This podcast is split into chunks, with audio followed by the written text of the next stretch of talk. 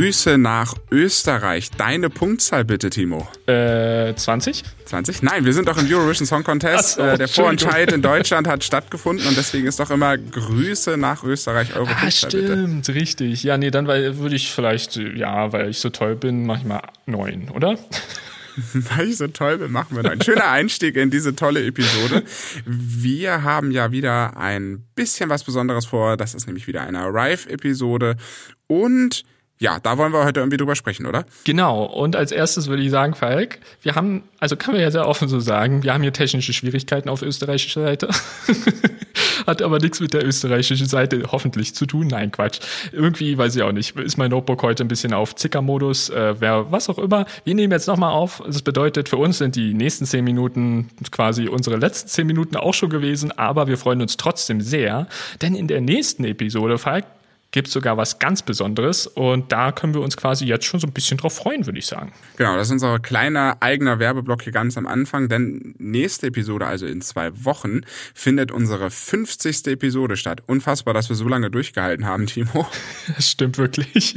Und äh, wir wollen euch ein bisschen einen tieferen Einblick in Voltage geben, so ein bisschen mal Revue passieren lassen. Was haben wir die letzten 50 Folgen gemacht? Keine Sorge, wir wollen nicht über alle 50 Folgen im Einzelnen sprechen, aber wir wollen euch so ein bisschen Tag der offenen Tür geben, nur fürs Ohr, also Tag des offenen Ohrs. Mhm. Gab es bisher auch noch nicht. Wir haben es jetzt einfach eingeführt oder wollen es einführen. Ich finde super, Tag des offenen Ohrs und vor allem Apropos offenes Ohr, wir haben jetzt natürlich auch was für euch für die Ohren, nämlich eine ja, Arrive-Episode.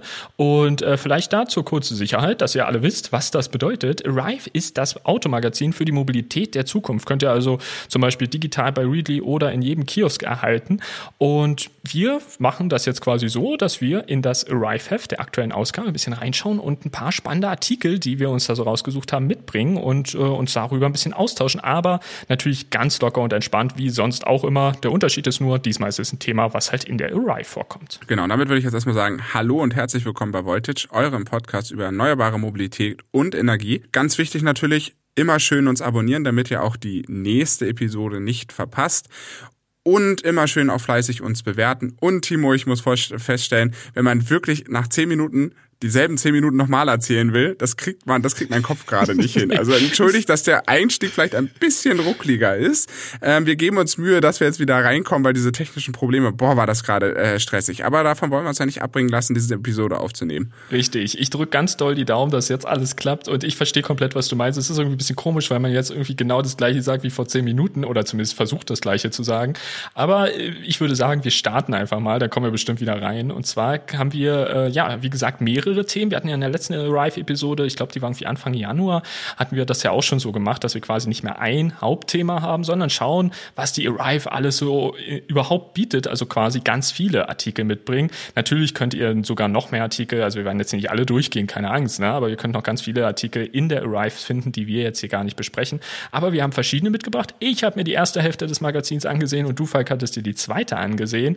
Und in dem Sinne würde ich sagen, fangen wir doch mit der ersten direkt mal an, oder? Oder? Ja, ein kleiner Hinweis noch äh, für alle, die es nicht wissen. Wenn ihr in die Arrive schaut, äh, findet ihr auch immer einen Artikel über uns, beziehungsweise über eine ausgewählte Podcast-Folge. Und deswegen seht diese Episode mehr als Kooperation an als äh, wirklich als Werbung, denn wir unterstützen uns gegenseitig. Wir wollen gegenseitig die Elektromobilität voranbringen. Wir sprechen in einer Episode über die Arrive. Im Gegenzug bekommen wir in der Kooperation ein bisschen Platz in der Arrive und so ist es für jeden Win-Win. Und jetzt, Timo, darfst du mit deinen, ja, mit deinem Thema anfangen. Ja, sehr gerne. Und du hast es gerade schon ein bisschen angesprochen. Wir wollen die Elektromobilität voranbringen bzw. vorantreiben. Und ich finde, da ist äh, gerade in den letzten Jahren besonders ein Hersteller sehr stark aufgefallen im positiven Sinne, nämlich Volkswagen. Der haut ja eine ganz schöne Menge an Elektroautos auf den Markt, was ich ja ziemlich cool finde. Und inzwischen gibt es irgendwie den 3, 4, 5, 6 und bald eben auch den 7. Der wird nämlich vorgestellt als neues Elektroauto hier in der Arrive. Und äh, das finde ich ganz cool. Sie haben quasi da auch mal geschaut. 2023 sollen wohl 100 neue Elektroautos auf den Markt kommen. Ich vermute mal, dass der deutsche Markt gemeint ist, aber es ist schon eine ganz schöne Menge. Und äh, genau, in der Rive sind jetzt quasi neun sehr spannende neue Elektroautos, die entweder 2023 vorgestellt oder vielleicht sogar schon auf die Straßen kommen. Und das finde ich ziemlich cool, denn wie gesagt, der ID7 ist da eines dieser Modelle und ich finde ganz passend, dass wir da tatsächlich äh, wahrscheinlich bis zu 700 Kilometer, was halt zum ID7 irgendwie ganz cool passt, an Reichweite bekommen sollen. Aber Falk, was hältst du denn davon grundsätzlich? Weil ich glaube, du bist doch eigentlich sonst so ein kleiner Fan immer vom Passat oder so, oder erinnere ich mich da falsch? Auf jeden Fall sollte es ja so ein bisschen als Nachfolger jetzt gehandelt werden. Wie siehst wie, also was denkst du da so zum ID7? Ja, Fan vom Passat, ja. Das ist halt ein Volkswagen, da ist jetzt nicht so viel Emotionalität dran an so einem Passat. Ich finde es aber sehr spannend als Pendant dazu, denn äh, dem ID7 wird es nach meiner Information auch, auch als Kombi geben und damit auch eine deutsche Alternative im Premium-Segment, was wirklich mal elektrisch angetrieben wird von einem deutschen Hersteller, finde ich ultra spannend. Und ähm, nicht nur mit dem ID7 kommt einfach nur die nächste Nummernfolge, so wie es VW ja mit dem ID3 oder auch mit dem ID4 gemacht hat, sondern mit dem ID7 läutet sozusagen VW auch die nächste Stufe der MEB-Plattform ein. Und daher sind ja auch diese 700 Kilometer erst überhaupt möglich, denn auf der Plattform, wo jetzt heute zum Beispiel der ID4 draufsteht, mit der alten sag ich mal, noch nicht Facelift-Variante des MEB-Baukastens, der darunter steckt, sind die 700 Kilometer noch nicht möglich. Und deswegen ist es sozusagen auch für Volkswagen sozusagen das nächste Kapitel. Und dazu ist noch das Thema, viele Autohersteller machen ja erst oder bauen erst ein großes Auto und entwickeln das sozusagen nach unten. Volkswagen hat es ja diesmal andersrum gemacht. Die haben ja erst den ID3 rausgebracht, dann die nächsten Nummern reinfolgen und jetzt schließt Volkswagen sozusagen nach oben hin ein oder erschließt ein größeres Segment mit dem ID7 und ich bin sehr gespannt auf die ersten Fahrberichte, was dann der neue MEB-Plattform in Verbindung natürlich mit diesem neuen coolen Auto äh, tatsächlich bringen wird. Ja, also da stimme ich dir komplett zu und ich finde es ganz spannend, dass du schon so von nächste Generation so ein bisschen sprichst, denn das nächste Fahrzeug, was in der Rive da steht, ist der Hyundai Ioniq 6 oder 6, je nachdem, wie man ihn ausspricht. Und ich muss sagen, das ist ja im Vergleich zum 5 sozusagen auch wie so eine Art nächste Generation, denn das ist extrem aerodynamisch gebaut. Der Ionic 5 oder 5 ist es ja eigentlich überhaupt nicht oder zumindest sehr wenig. Und äh, ich muss ganz ehrlich sagen, technisch finde ich den wirklich sehr beeindruckend, sehr, sehr spannendes Fahrzeug. Aber optisch finde ich ihn, ganz, ist meine persönliche Meinung, ich spreche für keine Ahnung, nur für mich, ich finde ihn unfassbar hässlich und ich finde es einer des, der hässlichsten Autos, die ich äh, seit langem gesehen habe, muss ich sagen. das ist so meine Meinung. Ich bin da nicht ganz so scharf, also nicht ganz so, ähm, ja, ich, also das Design, ja, ist sehr gewöhnungsbedürftig, aber ich finde es noch mir gefällt, also gefallen würde es zu viel sein, aber ich kann damit leben, sagen wir es mal so. Mhm. Ne? Es mhm. gibt andere Autohersteller, da habe ich wirklich Puls, wenn ich das Auto sehe. So schlimm ist es bei dem Auto nicht. Also das hässlichste Auto hat definitiv bei mir seinen Platz erstmal für eine ganze Weile sicher. Und wir wollen in dieser Episode da nicht drüber sprechen, weil sonst kriege ich gleich wieder Puls. Wir wollen ja über den Ioniq äh, 6 sprechen. Selbe Plattform wie der Ioniq 5, also 800 Volt System, superschnelle Auflademöglichkeit Möglichkeit, aber durch diese sehr, sehr gute Aerodynamik holt die Plattform oder die, nicht die Plattform, sondern das Design des Autos erheblich mehr Reichweite aus dem, aus den Akkus raus, was rein an der Aerodynamik liegt. Und ich finde es spannend, dass sich Hyundai das einfach traut zu sagen, okay, so ein unpopuläres Konzept von der Karosserie mit wenig Platz, sehr eigenwilliges Design. Komm, lass uns das doch einfach mal machen und wir bringen das raus. Und ich bewundere tatsächlich da den Mut von Hyundai. Ja, ein Stück weit ist das auf jeden Fall Mut, klar. Also sie versuchen sich dadurch, äh, ja, ja, sag ich mal, bei ganz großen Herstellern natürlich irgendwie jetzt ja, so ein bisschen mal eine Scheibe von abzuschneiden, siehe zum Beispiel EQS oder ähnliches.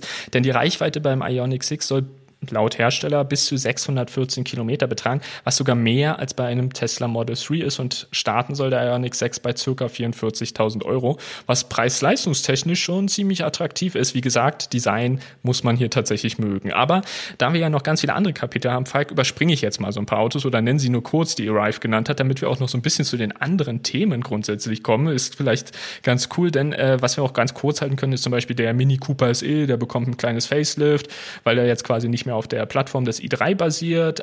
Was ich ganz spannend finde, wusste ich auch nicht, dass das Facelift jetzt äh, mit einem chinesischen Hersteller zusammen entsteht. Also auch wieder so ein bisschen, wo ich mir denke, hm, schwierig, aber es ist ja momentan sehr im Trend, die chinesischen Hersteller als Joint Venture dazu zu holen. Dann kommt noch der Opel Astra Electric. Das ist, glaube ich, ja so ein Fahrzeug, da freust du dich sehr drauf.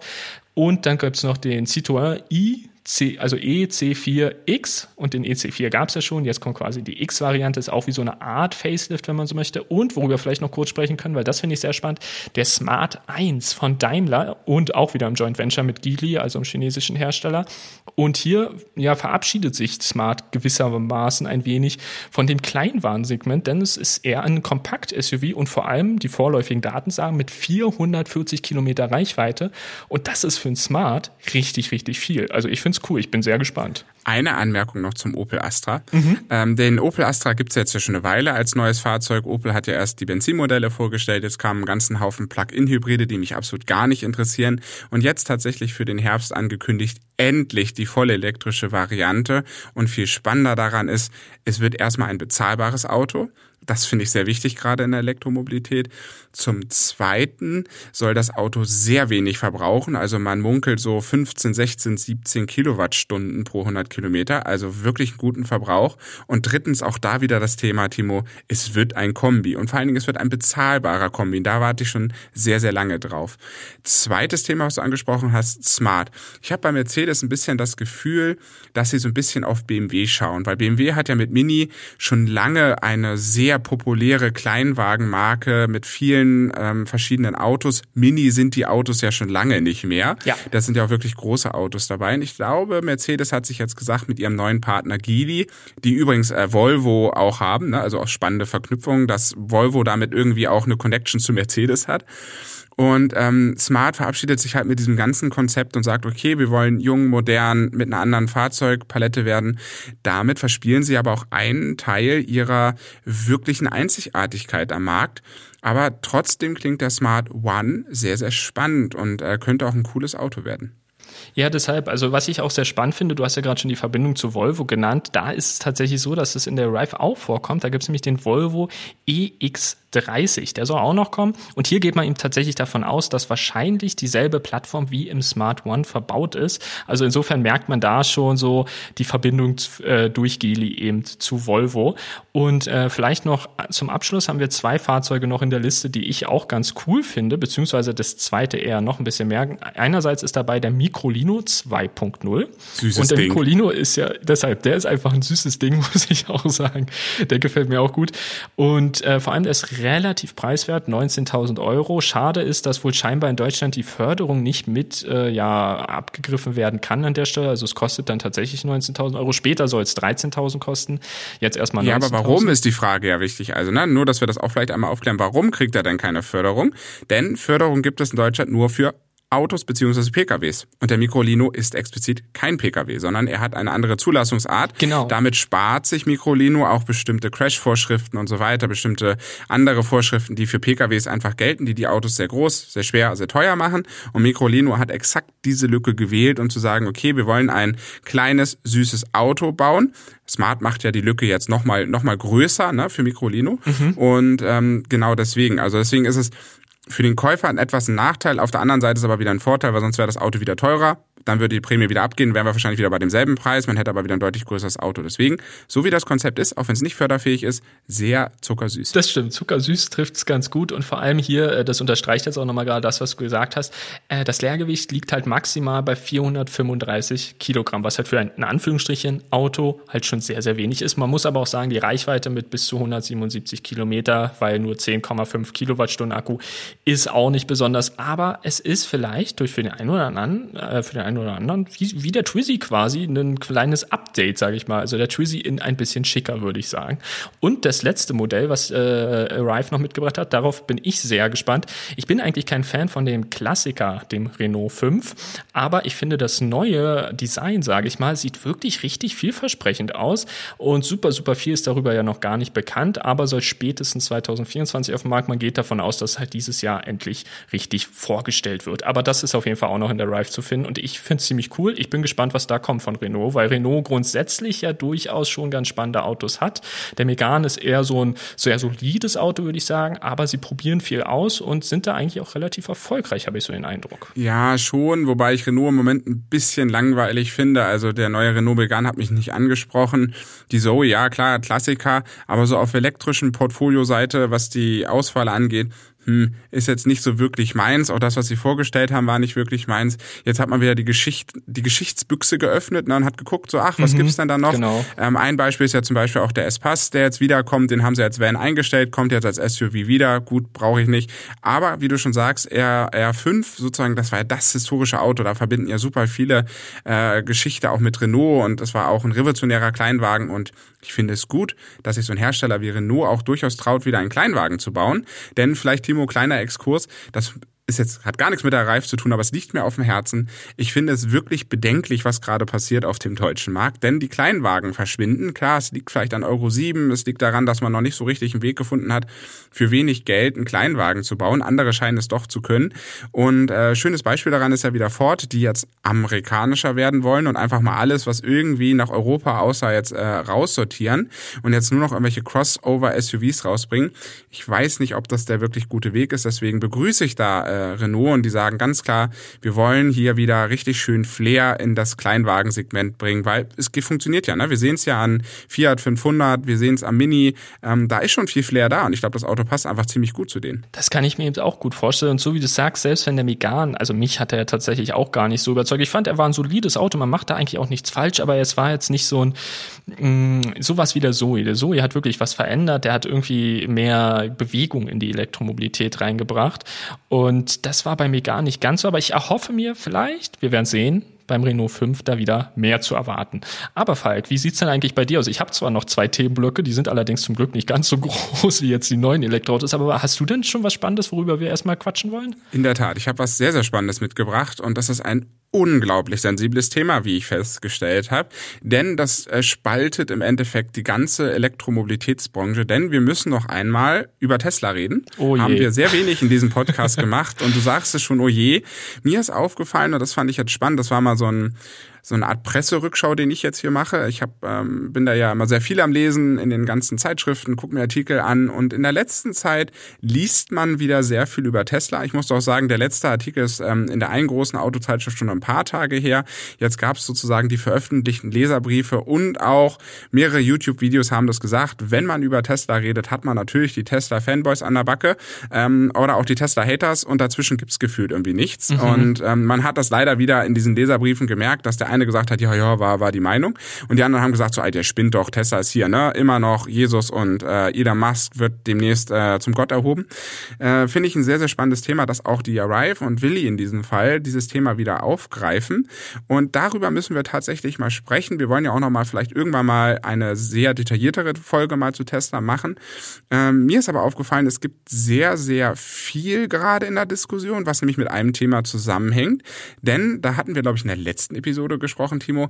Mercedes hat es ja geschafft, jetzt sozusagen erstmals, ich glaube, in Deutschland und jetzt auch in den USA die Lizenz für Level 3 zu bekommen. Ja, da hatten wir kurz drüber gesprochen, genau. Aber äh, also ich bin jetzt gespannt, wo da jetzt deine Verknüpfung ist, weil ich hätte natürlich auch noch ein paar Worte zu Tesla selbst, aber red erstmal gerne weiter. genau, und das ist ein, das ist ein entscheidendes Thema, warum jetzt bei Tesla wieder so viel aufkommt. Denn Tesla hat von Anfang an sozusagen den Anspruch gehabt, alles im Allen. Und da so sind die Autos ja auch ausgelegt. Ne? Guck dir das äh, Facelift von dem Model S an, ne? mit diesem komischen Lenkrad. Das ist nicht mehr dafür da, dass es sozusagen, dass du selbst das Auto fährst, sondern diese Autos sind eigentlich von vornherein konstruiert worden. Und das sieht man sehr deutlich, finde ich, in dem Innenraumdesign, dass das Auto selbst fährt. Und Tesla hatte immer diesen Anspruch, ja, wir bauen selbstfahrende Autos. Und jeder hat eigentlich am Markt erwartet, okay, die ersten, die Level 3 anbieten werden, legal anbieten werden, von einer Behörde zugelassen, wird Tesla sein. So, diesen Titel hat sich jetzt Mercedes geholt und zum anderen hat Tesla eine große Schlappe oder fährt jetzt eine große Schlappe ein, dass sie wegen ihrem Autopilot, der ja sicher sein soll, von der Staatsanwaltschaft gerade untersucht werden. So, das hat das Thema so ein bisschen ins Rollen gebracht und auch Willi hat hier einen Nachruf, oder nicht einen Nachruf, das ist ein bisschen, das was anderes aber hat nochmal einen kleinen Kommentar dazu geschrieben und der deckt sich eigentlich mit der Meinung, den die viele andere im Moment haben, wo viele sagen, okay, wenn wir uns Zulassungsstatistiken angucken, auch 2022, auch in der Arrive, Tesla Model 3, Tesla Model Y, wirklich die meistverkauften Elektroautos. Ähm, man sieht sie jetzt überall auf der Straße. Der Hersteller ist groß geworden. Doch das große Fragezeichen, was jetzt dahinter steht und was ich sehr spannend finde als Frage, und ich finde, da muss man nicht haten, da muss man nicht lieben, das ist einfach nur eine wahnsinnig spannende Industriefrage in der Automobilindustrie, wo es hingeht, ist, wie geht es mit Tesla weiter? Denn wir dürfen auch einen Geburtstag feiern, Timo. Dieses Jahr wird das Tesla Model S zehn Jahre alt. Es ist seit zehn Jahren auf dem deutschen Markt. Es hat mehrere Facelift-Schleifen. Aber das Auto sieht im Grunde zu 90 Prozent noch genauso aus wie vor zehn Jahren. Und viele fragen sich jetzt, Kommt mal eine zweite Generation? Ähm, wie sieht es überhaupt mit Innovation bei Tesla an sich aus? Wann kommt Level 3 und nicht nur, ja, du kannst auf den Knopf drücken und das Auto fährt und wenn du Pech hast, fährt es gegen Baum. Ja? Also da wird ganz viel die Frage gestellt, wo geht's tatsächlich hin? Da gibt's auch viele Leute, die sagen, jetzt Tesla ist am Ende und Mercedes und drum und dann. Das glaube ich alles nicht, weil ich denke schon, Tesla hat da einen sehr eindeutigen Stand am Markt und wird sich weiterhin auch gut verkaufen. Aber ich finde schon die Frage mal aufzuwerfen, ist Tesla noch innovativ und werden sie jetzt einer der Hersteller wie jeder andere oder bleiben sie so, wie sie mal waren? Und natürlich, Tesla ist immer verknüpft mit Elon Musk, der natürlich einen völlig an der Waffel nach meiner sehr persönlichen Meinung hat. Ähm, das muss aber auch jeder andere für sich selbst bewerten. Ähm, ja, finde ich eine sehr, sehr spannende Frage, die anscheinend auch viele da draußen gerade umtreibt. Also Innovation ist an der Stelle, finde ich, ein sehr guter Stichpunkt, denn so, also das passt, glaube ich, ganz gut zu der Situation, wo ich Tesla aktuell einordne, denn den Hersteller Tesla halte ich erstmal oder hielt ich lange für sehr innovativ. Klar, so sie waren sehr lange mehr oder weniger die einzigen. Klar, es gab da auch mal was wie ein E-Golf oder ein i3 oder so, aber sie haben schon den Markt sehr lange dominiert im Elektroautobereich. Und irgendwann ging es los, dass halt auch größere Hersteller, primär zum Beispiel Volkswagen, die jetzt ja auch in Deutschland starke Konkurrenz machen. Also ich glaube, Volkswagen ist jetzt der zweitgrößte Verkäufer von Elektroautos in Deutschland, knapp hinter Tesla, ist gar nicht mehr so weit, glaube ich, dahinter. Also Volkswagen holt da ordentlich auf. Aber was die Innovation angeht, habe ich mir das halt gedacht, als der Ionic 5 zum Beispiel rauskam oder auch der Mercedes-Benz EQS. Bei diesen beiden Autos habe ich mir gedacht, boah, das hätte ich fast eher von Tesla erwartet, innovativ gesehen. Und seitdem sehe ich Tesla innovativ gesehen auch etwas anders, so wie du es auch schon sagst. Es ist sehr ruhig geworden rund um neue Produkte, rund um Facelifts, also auch, also auch technische Facelifts, nicht nur optisch, wie hast du ja schon angesprochen, gab ein paar optische Überarbeitungen, aber auch wirklich große technische Überarbeitungen. Das äh, tatsächlich sehe ich auch so ein bisschen so, dass ich mir denke, oh, das dauert jetzt langsam ganz schön lange.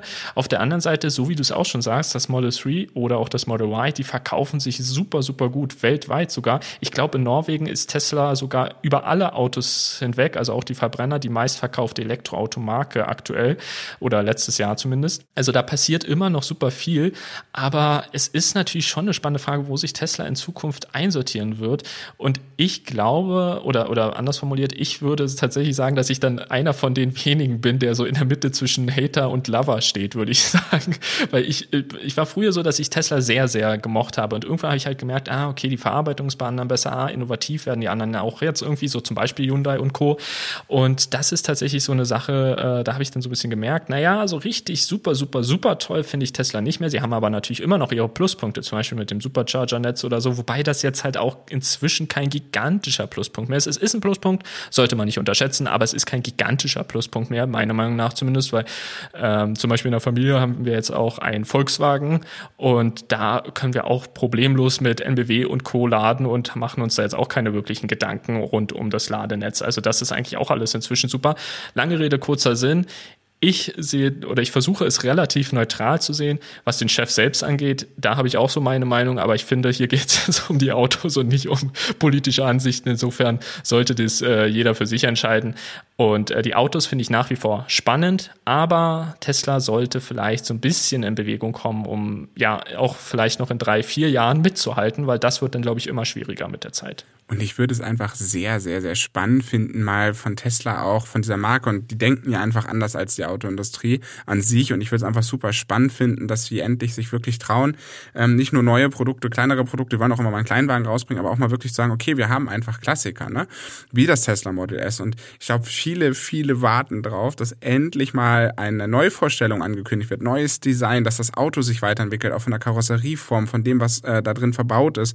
Und nicht nur ein Face Facelift kommt, wo man jetzt über 1000 PS im Plate-Modell einbaut und sagt, das ist jetzt das absolute Krönung. Wer braucht denn 1000 PS? Das ist einfach nur noch, um technisch zu zeigen, was machbar ist. Deswegen, für mich persönlich denke ich so, wenn Tesla auch die nächsten Jahre weiterhin gut sein will, auch so wahrgenommen werden möchte von den Leuten als diese Marke, die so anders ist, ich glaube für mich persönlich, dann könnte Ihnen es gut tun, auch das Bestandsportfolio auch designtechnisch weiterzuentwickeln, weil ich fand es ja schön, das war in der anderen Zeitschrift genannt, ähm, wenn man auf dem Parkplatz steht und da stehen schon fünf Teslas daneben, will man sich ja vielleicht auch abgrenzen und vielleicht will man sich auch abgrenzen, indem man sich jetzt das neue Modell gekauft hat.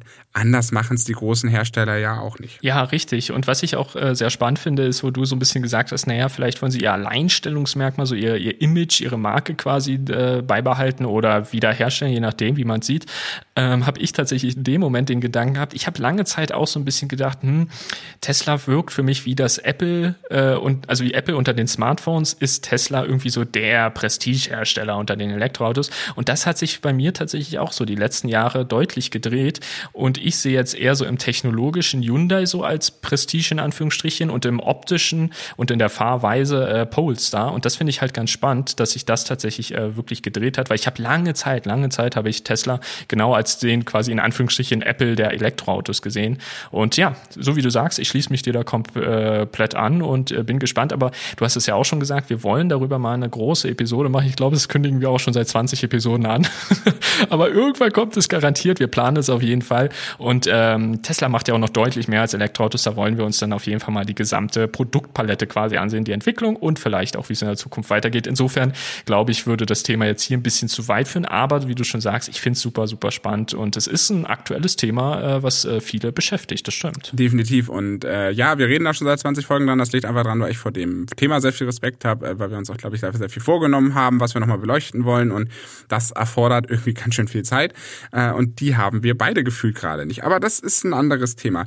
Ich habe noch einen zweiten Artikel mitgebracht. Ähm, es geht so ein bisschen um den Test, was ich auch ganz knuffig finde, wenn wir schon bei knuffigen Autos sind. Und es geht ja auch um bezahlbare Elektromobilität, was ja im Moment wirklich auch ein Thema ist ah, wo ich immer auch ein bisschen dran zweifle, wo ich dann mhm. immer mal so Tests lese und sage, ach, neues Auto vorgestellt, soll 56.000 Euro kosten. Ah, guck mal, neues SUV vorgestellt, 70.000 Euro. Ah, guck mal, neues Auto, wieder 55.000. Ich denke mhm. mir so, mhm. naja, ähm, Leute, es gibt ganz wenig Leute da draußen, die wirklich sich im privaten Bereich, nicht als Dienstwagen oder ähnliches oder von der Firma, sondern privaten Auto kaufen können, das 60.000 Euro kostet. Das ist völlig utopisch und ist auch wirklich Geldverbrennerei und deswegen suche ich immer nach Autos, die auch schön günstig sind. Also Opel Astra Kombi mhm. hatten wir ja schon in mhm. dieser Episode drüber gesprochen. Spannendes Auto, auch auf Microlino.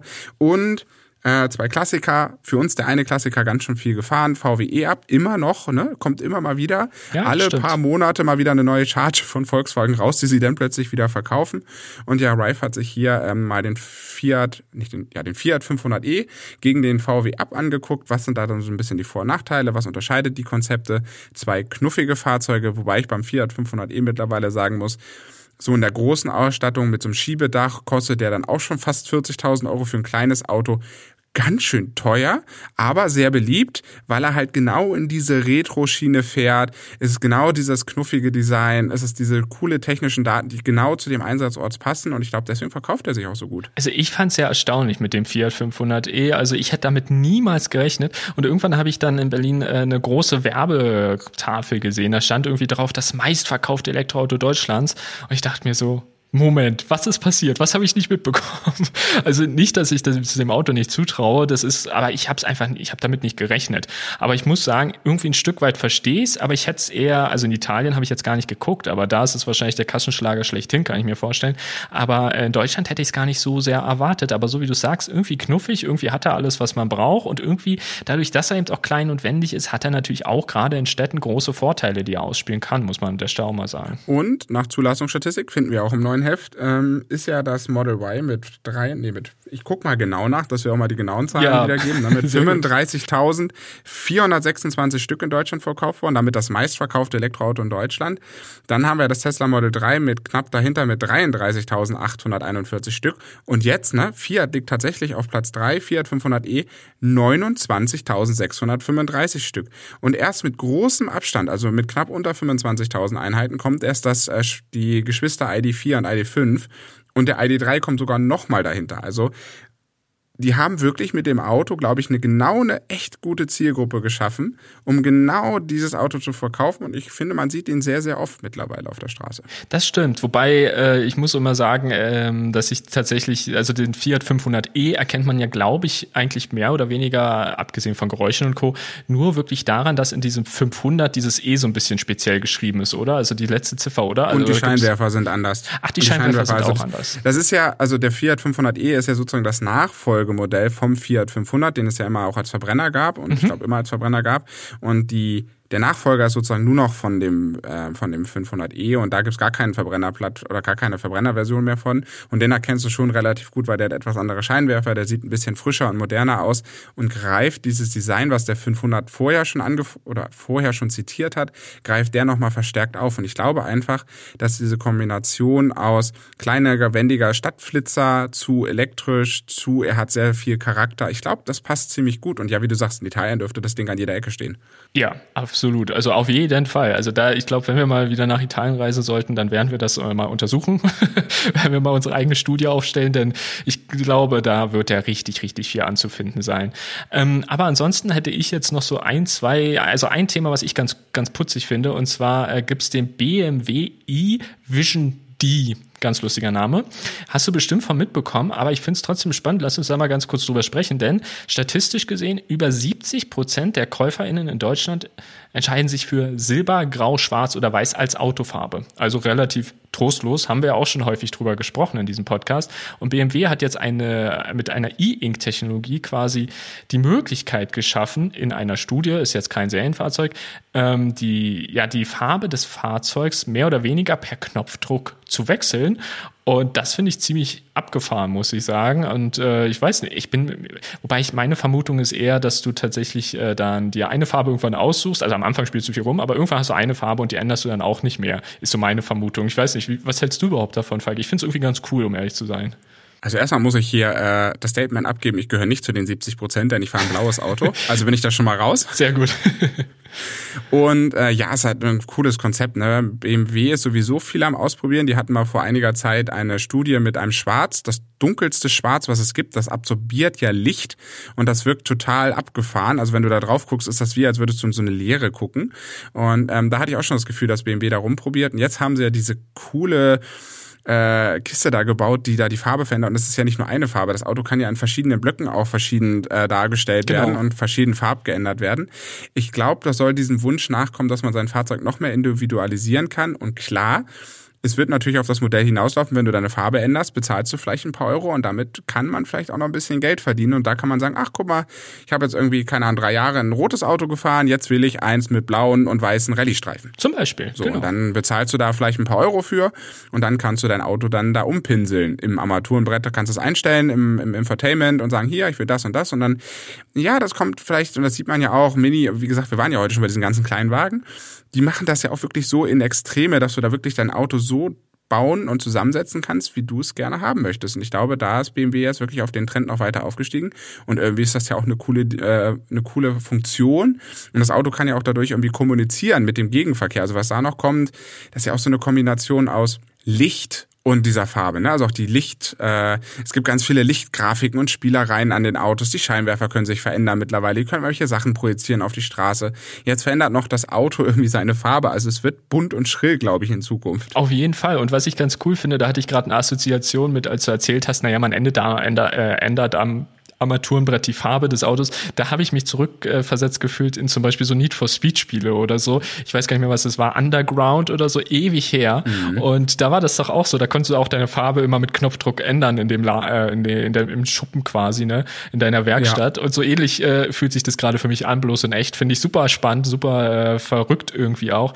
Ob das denn wirklich so ein Feature ist, was man wirklich braucht, weiß ich nicht, vielleicht, vielleicht nicht. Es, es ist irgendwie so eine ähnliche Situation wie mit Klapp-Smartphones. Da bin ich auch so hin und her gerissen, ob das wirklich, wirklich so Zielgruppen hat. Und da sehe ich das so ähnlich. Ich finde die Idee cool, aber ob das jetzt wirklich eine richtige Zielgruppe hat, also ob du jetzt ein Auto deshalb kaufen würdest, vielleicht, der ein oder andere bestimmt, aber bei mir, ich wäre mir persönlich unsicher. Zu den Klapp-Smartphones, ich kann dir sagen, es gibt einen Markt und die Leute sind völlig verrückt danach. Ich hätte es auch nicht geglaubt, für mich ist es nichts, aber ich sehe es in meiner Familie. Es ist verrückt. Klapp-Smartphones ja, okay. kommen wieder. Also auch das ist ein Thema. Ich habe noch ein kleines, bevor wir diese Folge abrunden können, mhm. Timo. Ähm, Opel hat sozusagen einen kleinen Wettbewerb gemacht. Es gibt ja diesen E-Rocks, der ja auch kein ja. Auto ist, sondern diese Leichtfahrzeugklasse ist. Und da gab es jetzt tatsächlich, musste ich sehr, sehr schmunzeln, einen Designwettbewerb vom, und der hieß dann, oder sollte das Fahrzeug bei rauskommen, Opel Rocks E-Extreme. Und ich habe so gefeiert, wo ich dieses Auto gesehen habe. Das ist ja so eine kleine knuffige Kiste, ne? Genau, ja. Und den haben sie jetzt schön mit ausgestellten Rathäusern, dass die Räder so rausgucken, großer Spoiler drauf, alles auf Offroad gemacht. Das Ding sieht ein bisschen aus wie eine Spinne. Also völlig übertrieben. Aber das Design hat Opel so gut gefallen, dass sie jetzt tatsächlich nicht nur das Computer-Rendering sozusagen mit einem Preis versehen haben, sondern sie bauen das Auto tatsächlich auch als Einzelfertigung. Oh. Und ich bin mir sicher, dass irgendwie die Journalisten da drankommen werden, um dieses Auto mal zu fahren. Also ich glaube, da können wir uns auf sehr lustige Fahrberichte freuen. Denn das Auto ist bestimmt 25 Zentimeter höher. Und das Auto ist halt einfach nicht so groß. Es sieht einfach sehr, sehr episch aus. Sehr cool. Aber ich feiere den Rocks E eh ziemlich. Also ich will den auf jeden Fall mal auch äh, ausprobieren und mal Probe fahren, weil ich weiß irgendwie, ich glaube, der ist ziemlich cool. Also ich glaube, das, also wir hatten ja, wie gesagt, bei Microlino auch schon so ein bisschen gesagt, es könnte so ein erweiterter, so ein optimierter Twizy sein, aber bei Micro äh, bei, beim Rox E glaube ich das wirklich. Und da es den ja jetzt quasi auch schon gibt, den Microlino gibt's auch, aber der soll jetzt ja auch, ich glaube, in Deutschland soll der jetzt, glaube ich, erst starten, äh, ist das trotzdem super, super interessant, muss ich sagen. Also vor allem mit der Extreme-Variante, ich glaube, die werden wir dann nicht fahren können, aber die normale würde ich gerne mal ausprobieren. Wäre aber mein Highlight. Aber wir stehen ja auf kleine Autos, wir sind ja schon den Twizy gefahren und ich glaube, das wird einfach wieder nur lustig. Ich glaube auch, da müssen wir wieder so, so ein, äh, im Sommer so einen der heißesten Tage nehmen, die wir haben. Das haben wir beim Twizy auch genau hinbekommen, dass wir selbst im Trizzy äh, zu warm war. Also es war wirklich unfassbar. Aber ich feiere beim Trizzy immer noch, dass du keine Servolenkung hast und da immer äh, danach richtig, äh, also es ist wie, wie Fitness, ne? Also es ist einfach so. Du bist einfach nur verwöhnt. so wie man es äh, wie man's nimmt. Aber Falk, du hast ja vor der Aufnahme gesagt, du willst noch zum Fitness gehen. Insofern würde ich sagen, gehen wir langsam Richtung Ende der Episode, dass ich dich jetzt hier nicht zu lange quäle. Und äh, ich würde aber trotzdem gerne noch erwähnen, es gibt natürlich noch viel mehr in der Arrive zu finden. Also wir haben jetzt hier nur über so ein paar Sachen geredet, wie die neuen Elektroautos, aber es gibt zum Beispiel, finde ich auch sehr spannend, hat jetzt nichts direkt mit dem Elektroauto zu tun, aber mit dem Thema Nachhaltigkeit, äh, ein Interview mit äh, der CEO von Fairphone, also dem nachhaltigen Telefon, Smartphone, finde ich sehr, sehr cool. Und dann gibt es so ein paar Reviews, zum Beispiel zum Enyaq RSIV, wo ich ja auch ein großer Fan von bin. Und dann zu so einem Fahrzeug, was irgendwie total gehypt aktuell wird. Also überall findest du darüber was. Ich habe davon nichts mitbekommen, ist der Ora Funky Cat. Ich weiß nicht, hast du davon vorher yes, was mitbekommen? Den, ja, den gibt's schon die ganze Zeit. Ist übrigens dieselbe Plattform wie der neue Mini SE. Genau. Und es, ich habe schon das nächste Modell von, von denen gesehen, auch eine Limousine. Und die sehen so geil aus mit diesen Kulleraugen. Und der Name Ora Funky Cat. Ich feiere das Konzept mal episch. Ähm, wie gesagt, sehr, sehr spannend. Äh, ist ja eine, wie gesagt, eine Kooperation da mit BMW und dem Mini. Und äh, ja, ich bin sehr gespannt. Bei uns auf unserer oder auf meiner Hälfte habe ich noch den Subaru Solterra im Angebot, der ja sozusagen das Schwestermodell von dem Toyota B irgendwas ist, also mit dieser kryptischen ja, Zahlenfolge, die ich mir niemals merken werde. da gibt's jetzt den Subaru. Ich habe auch noch einige an, andere äh, Interviews. Ich habe noch ein Interview mit einem Sportler im Angebot und noch so ein bisschen was in Manadepause machen kann. Also da seid ruhig gespannt. Da wollen wir jetzt auch nicht zu viel spoilern. Ich würde aber sagen, Timo, ähm, auch auf meine Zeit gesehen, ich wäre jetzt zum Sport und ich würde mich sehr bedanken bei euch, dass ihr bis hierhin wieder dran geblieben seid. Wie gesagt, nächste Episode in zwei Wochen absolut epischste Episode aller Zeiten, 50. Episode für uns. Wir, wir machen hier sozusagen ein kleines Partyfeierwerk, nehmen euch hinter die Kulissen mit von Voltage, erzählen mal ein bisschen was. Ganz genau haben wir über das Konzept noch nicht im Detail geredet, was wir machen wollen, aber wir haben schon eine ganz coole Vorstellung, wie es sein könnte. Also seid da sehr gespannt, freut euch drauf. Und jetzt können wir euch sagen, lest die Arrive, hört uns weiterhin fleißig und ich würde sagen, wir hören uns zwei Wochen, oder Timo? So sieht's aus und ich finde, du setzt die Messlatte für die nächste Episode ganz schön hoch. Epischste Folge. Ich bin gespannt, was wir daraus machen werden. Ähm, ich freue mich aber auch trotzdem schon drauf und wir sehen uns oder hören uns eher gesagt in zwei Wochen daher wieder. Insofern vielen Dank fürs Zuhören und bleibt gesund. Bis zum nächsten Mal. Ciao. Tschüss.